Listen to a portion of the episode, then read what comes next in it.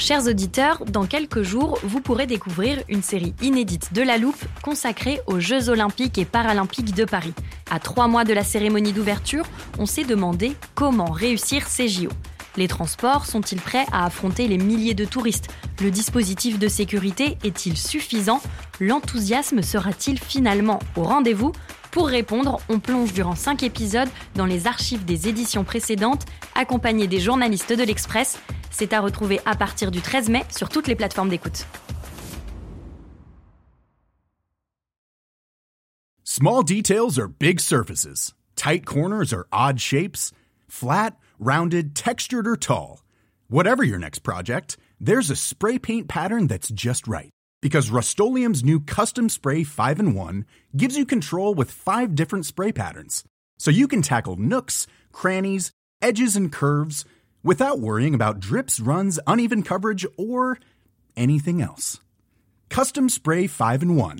Only from Rust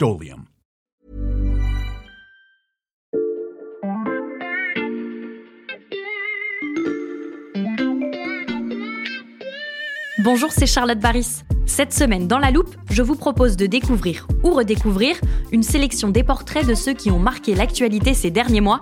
Bonne écoute!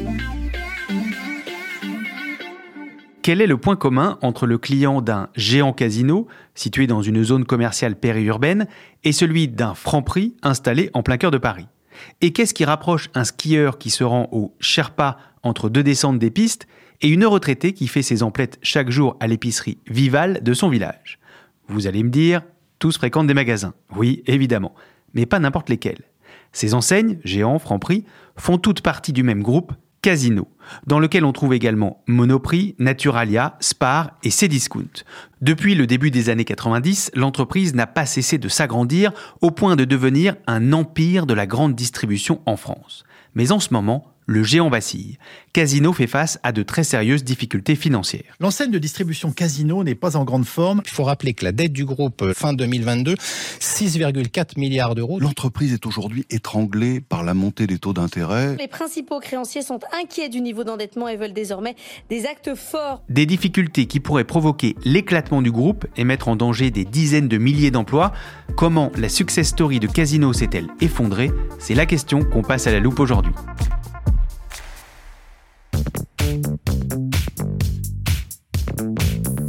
À la rédaction, on a une journaliste qui adore raconter les petites histoires et les grandes sagas du capitalisme français. J'accueille Béatrice Mathieu, grand reporter en service économie. Salut Béatrice. Salut Xavier. Béatrice, tu les fais où tes courses, toi? Bon, alors chez Franprix ou des fois Monoprix. Tu vois, on passe tous hein, par ces enseignes très régulièrement, c'est-à-dire l'importance, mm. en fait, du groupe Casino. Alors en France, quand on parle de grande distribution, tu as deux types d'enseignes, euh, deux modèles. Les indépendants, mm. par exemple Leclerc et Intermarché, ce sont des groupes de franchisés avec des entrepreneurs indépendants qui ont la charge de ces magasins. Et puis les intégrés sont des groupes centralisés avec plusieurs dizaines euh, de milliers euh, de salariés. Et donc, euh, Casino, bah, c'est un de ces groupes euh, intégrés. alors là, quand on parle de la chute de Casino, c'est pas n'importe qui. Hein. c'est le deuxième plus gros groupe intégré derrière Carrefour. Mhm. Casino, c'est quasiment 33 milliards d'euros de chiffre d'affaires annuel et c'est 200 000 emplois dans le monde, dont 55 000 en France. C'est un gros groupe, effectivement. Qu'est-ce qui lui arrive exactement? Alors, il est endetté énormément. Hein. Hmm. Il y a 6,5 euh, milliards d'euros euh, de dettes. Et puis, la situation hein, se tend euh, depuis plusieurs mois. Fin mai, le groupe a même demandé une procédure de conciliation au tribunal de commerce de Paris. En gros, c'est une période de négociation entre l'entreprise et ses créanciers bah, pour réduire le poids de la dette. C'est la preuve que le groupe est en très fâcheuse posture aujourd'hui. Mais Béatrice, comment le groupe Casino s'est-il retrouvé? Aussi affaibli Alors, il faut dire que la grande distribution, c'est un secteur qui est difficile, hein, où les marges sont extrêmement euh, faibles. Et quand vous avez un pépin euh, de santé, bah, tout de suite, euh, vous allez très mal. Et là, le pépin de santé, bah, ça a été l'augmentation des taux d'intérêt notamment. Mhm. Euh, juste un exemple, hein, un point de hausse des taux pour Casino, c'est 70 millions de frais financiers en plus. Donc tout ça, ça, ça, ça va très très vite. Et puis concernant euh, Casino, euh, il, y avait, il avait en fait des, des failles qui lui étaient très propres et qui ont été pointées depuis très longtemps. Dès 2015, en fait, il y avait un rapport de Muddy Waters, c'est qui est un fonds spéculatif américain qui enquête sur les entreprises cotées qui sont en difficulté et il dénonçait à l'époque un endettement trop élevé, une structure trop complexe et une gouvernance opaque. Et ces critiques, elles sont justifiées. Mais oui, alors c'est vrai que la structure de Casino, elle est très complexe parce que quand on regarde, on plonge un peu euh, dans le détail, on voit que c'est une structure très pyramidale avec un enchevêtrement de filiales. Toutes ces filiales sont très endettées et toutes doivent remonter chaque année des dividendes à la maison mère d'au-dessus qui elle-même est endettée, qui doit remonter euh, des dividendes au-dessus. Donc tout ça, c'est quelque chose de à la fois de très endetté mais euh, très opaque et qui au bout d'un moment, tout a commencé euh, à se gripper parce que quand vous êtes dans un, environnement euh, conjoncturel où la concurrence est, très rude, les marges sont fines, on l'a dit, eh ben c'est compliqué en fait de générer euh, de, la marge, de remonter des dividendes à la maison mère. Donc, bah, on a tendance à, à raboter les coûts, on sous-investit dans les magasins et puis on augmente les prix. C'est ce qu'a fait Casino en fait au cours des dernières années. Et là, bah, c'est la création d'un engrenage, hein, d'un cercle vicieux euh, qui fait euh, bah, qu'on n'arrive pas à s'en sortir et, et on n'arrive pas à s'en débarrasser. Et ce cercle vicieux, comment il s'alimente? Bah, parce que vous augmentez les prix, donc l'écart se creuse entre les prix pratiqués par euh, vos enseignes et puis euh, la concurrence. Les magasins sont moins entretenus, donc finalement les clients viennent moins. Vous avez moins de chiffre d'affaires, moins de liquidité, vous remontez moins de dividendes et la, et la dette est toujours de plus en plus difficile euh, à rembourser. Donc Aujourd'hui, Casino, Franprix, Monoprix sont parmi les enseignes les plus chères hein, euh, du marché. Euh, Il y a un expert hein, qui avait calculé qu'en 2022, entre Leclerc et Casino, l'écart de prix moyen hissé à près de 40%, ce qui est énorme, et ça a fait déborder le vase. Le rapport que tu as cité, Béatrice, parlait également d'une gouvernance opaque. Qu'est-ce que ça veut dire? Bah, c'est que tout est concentré en fait dans les mains d'un seul homme, Mhm. Jean-Charles Naouri. Alors un homme qu'on a adulé hein, euh, dans les années euh, 90-2000 euh, en France, un homme brillant de la vie de tous ceux qui l'ont rencontré de près ou de loin, mais aussi un homme très seul. Et l'histoire bah, de la chute de Casino, c'est avant tout l'histoire de la chute de cet homme. Et pas n'importe quel homme, vous allez l'entendre, l'échec de Jean-Charles Naouri, ce n'est pas seulement la fin d'une époque pour l'entreprise, c'est toute une page de l'histoire du capitalisme français qui se tourne.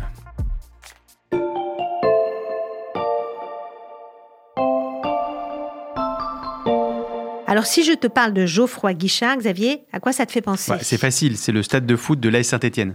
Oui, mais pas uniquement. hein. Alors, Geoffroy Guichard, c'est aussi et surtout le fondateur du groupe Casino à la toute fin du 19e siècle. hein. Un groupe familial dirigé euh, ben, par la suite par les héritiers euh, jusqu'en 1992. hein. Le dernier héritier s'appelait Antoine Guichard et c'est lui qui vend Casino à Naouri. Avant cette reprise du groupe dans les années 90, quel est le parcours de Jean-Charles Naouri? Alors Naouri, en fait, c'est euh, un personnage de roman. Il est né euh, en Algérie, Mhm. euh, il a grandi dans le sud de la France, élevé par sa mère qui était célibataire à l'époque, et puis il a un parcours scolaire incroyable. C'est un parcours digne de, des meilleurs élèves de la République, ce que la République peut faire de mieux.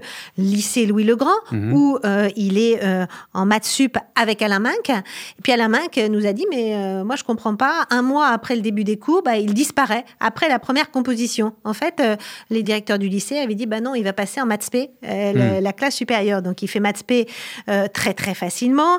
Il rentre à normal sup en mathématiques en battant le record de points de points carrés très célèbre mathématicien des années 20, c'est dire en fait s'il Hmm. était brillant. C'est vrai que c'est impressionnant. Et ensuite? Et puis après, tout s'enchaîne. Il part aux États-Unis, il fait une thèse de mathématiques, il revient, il fait l'ENA et il rentre évidemment, quand on a fait un si euh, brillant parcours, à l'inspection euh, des finances. C'est un homme secret, perfectionniste, très solitaire, tiraillé par son ambition, son goût des affaires, mais aussi par le sacré, le divin, la religion. Il est très spirituel totalement hanté par sa judéité. Euh, et puis c'est un homme qui travaille tout le temps. Alors au début euh, des années 90, on le voit arriver dans les affaires, mais en fait, on connaît Naouri avant, parce qu'avant, il est dans la politique et il est plutôt directeur de cabinet de euh, Pierre Bérégovoy, d'abord aux affaires euh, sociales dans les années 80, puis au ministère de l'économie et pas n'importe quel euh, DIRCAB. Tous ceux que j'ai rencontrés et qui l'ont côtoyé hein, à cette époque-là disent c'est le meilleur DIRCAB d'un ministre de l'économie depuis la Ve République. Et pourquoi Jean-Charles Naouri marque à ce point les années Mitterrand? Bah parce que 83, parce que 1983 c'est le virage de la rigueur, c'est le virage social libéral mhm. euh, de Mitterrand et euh, Naouri c'est l'architecte avec Bérégovoy de ce euh, virage. Alors la libéralisation des marchés financiers en France, c'est lui, la déréglementation, c'est lui, la politique du Francfort, tout ça c'est lui. Et beaucoup de financiers de la place parisienne l'ont aujourd'hui en très très haute estime bah parce que c'est lui qui a été le cerveau de tout ça et Bérégovoy a été le bras politique. Donc Jean-Charles Naouri a brillé dans la sphère politique, mais à quoi doit-il sa réussite ultérieure dans le monde des affaires? Alors tout à la fin des années 80, en fait, il quitte la Mitterrandie. Euh, c'est plutôt la Mitterrandie qu'il quitte, en fait, mmh. parce que Bérégovoy aurait bien voulu, en 88, hein, qu'il soit nommé ministre du budget, et Mitterrand refusera. Euh, et donc là, Naouri se dit, bon, bah, mon destin, il va être dans les affaires. Et donc, il va travailler euh, dans la banque Rothschild, puis il crée son fonds, son propre fonds d'investissement, il va être son propre patron. Il rachète Rally, un groupe de grande distribution qui était déjà en grande difficulté financière. Il va redresser la barre en prenant euh, des parts dans Casino, puis en évinçant doucement euh, les propriétaires. Et ça, c'est vraiment la méthode Naori. Alors sa méthode, c'est devenir actionnaire minoritaire dans des groupes familiaux qui sont en quête d'argent frais, en échange d'options d'achat sur la part résiduelle. Hmm. Et les familles qui euh, acceptent parce qu'elles ont besoin de liquidité, ils pensent que Naori est un chevalier blanc. Et puis, au fur et à mesure, à chaque fois, il exerce son droit d'option et prend le contrôle de la boîte. En 2009, il prend le contrôle total de Franprix et de Leader Price. Mhm. En 2012, bah, c'est Monoprix. En 2013, là, c'est les grandes ambitions internationales. C'est euh, le groupe Grupo Pao de Açúcar, GPA au Brésil. Mhm. Bon, bref, Naori, c'est un homme d'affaires redoutable. Et c'est donc comme ça qu'il s'est construit son empire. Est-ce qu'il peut garder le contrôle du groupe aujourd'hui? Alors non, euh, la fête est finie. Euh, et c'est la fin de partie hein, pour le joueur d'échecs Naori. Là, le groupe est totalement étranglé. Alors, qu'est-ce qui va se passer? Bah, Il va négocier, c'est ce qu'il est en train de faire avec ses créanciers pour réduire la dette. Hein. et puis, euh, convertir cette dette en capital avec de nouveaux investisseurs aussi qui vont rentrer dans le capital de Casino, ce qui fait que ça va diluer la part de Jean-Charles Nauri, qui mmh. va perdre le contrôle de son groupe. Donc, c'est la fin hein, pour l'homme d'affaires de 73 et puis en plus, contrairement à Bolloré, eh ben, il n'a pas euh, d'héritier. Il est brouillé euh, avec son fils. Il n'a pas de dauphin en affaires. Donc le groupe va changer de main. Et de toute façon, lui, il aura certainement d'autres chats à fouetter. De quel genre? Ben, Il est sous le coup d'une enquête du parquet national financier pour manipulation de cours en bande organisée, corruption active ou passive et délit d'initié. Mhm. Il a même été auditionné et placé en garde à vue pendant 24 heures euh, début juin.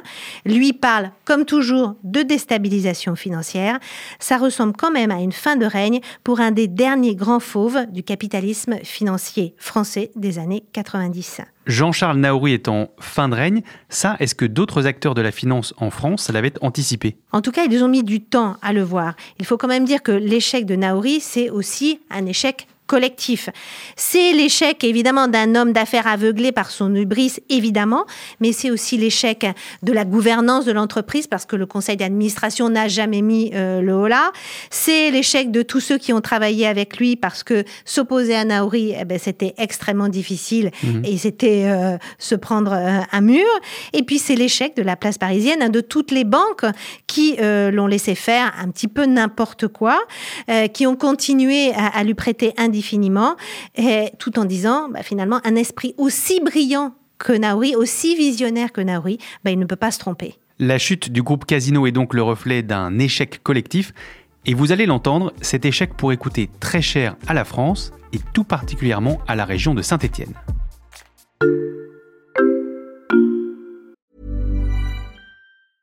Jewelry isn't a gift you give just once. It's a way to remind your loved one of a beautiful moment every time they see it. Blue Nile can help you find the gift that says how you feel and says it beautifully with expert guidance and a wide assortment of jewelry of the highest quality at the best price. Go to BlueNile.com and experience the convenience of shopping Blue Nile, the original online jeweler since 1999. That's BlueNile.com to find the perfect jewelry gift for any occasion. BlueNile.com.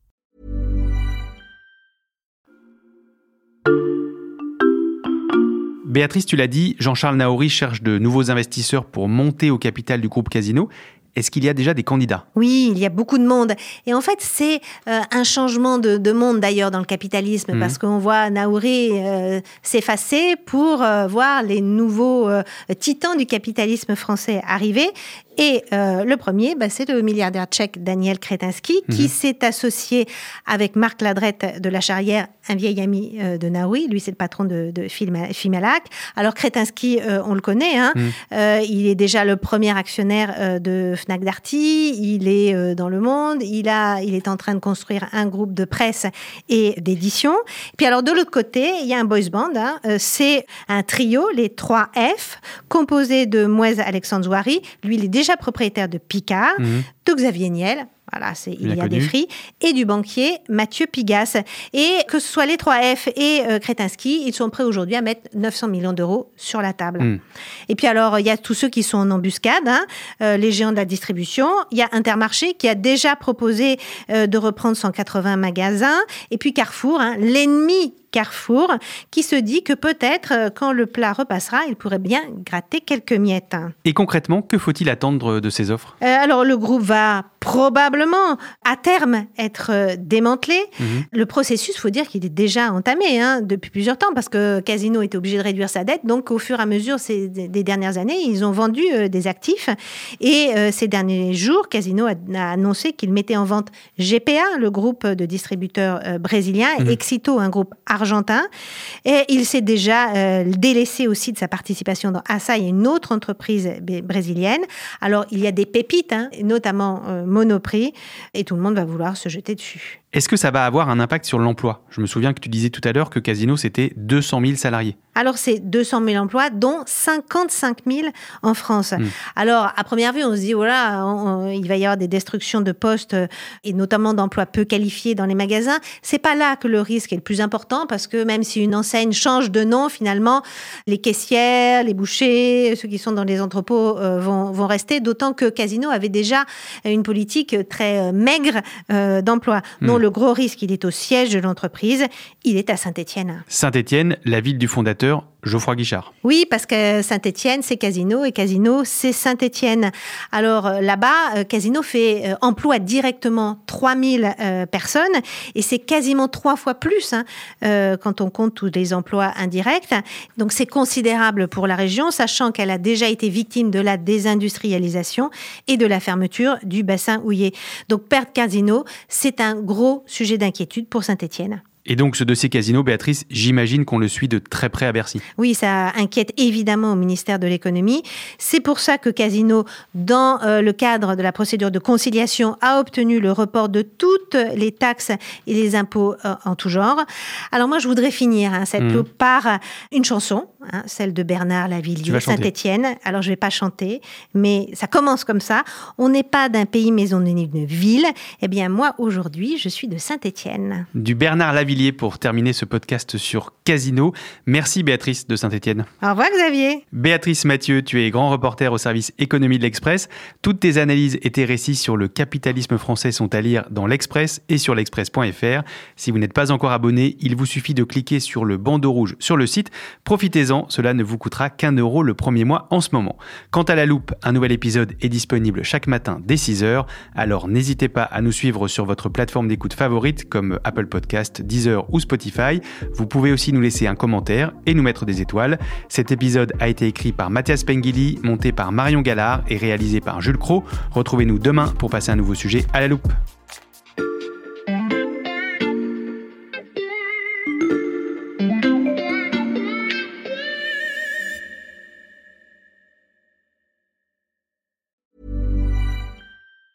Planning for your next trip? Elevate your travel style with Quince. Quince has all the jet setting essentials you'll want for your next getaway, like European linen, premium luggage options, buttery soft Italian leather bags, and so much more. And it's all priced at 50 to 80% less than similar brands. Plus, Quince only works with factories that use safe and ethical manufacturing practices. Pack your bags with high-quality essentials you'll be wearing for vacations to come with Quince. Go to quince.com slash trip for free shipping and 365-day returns.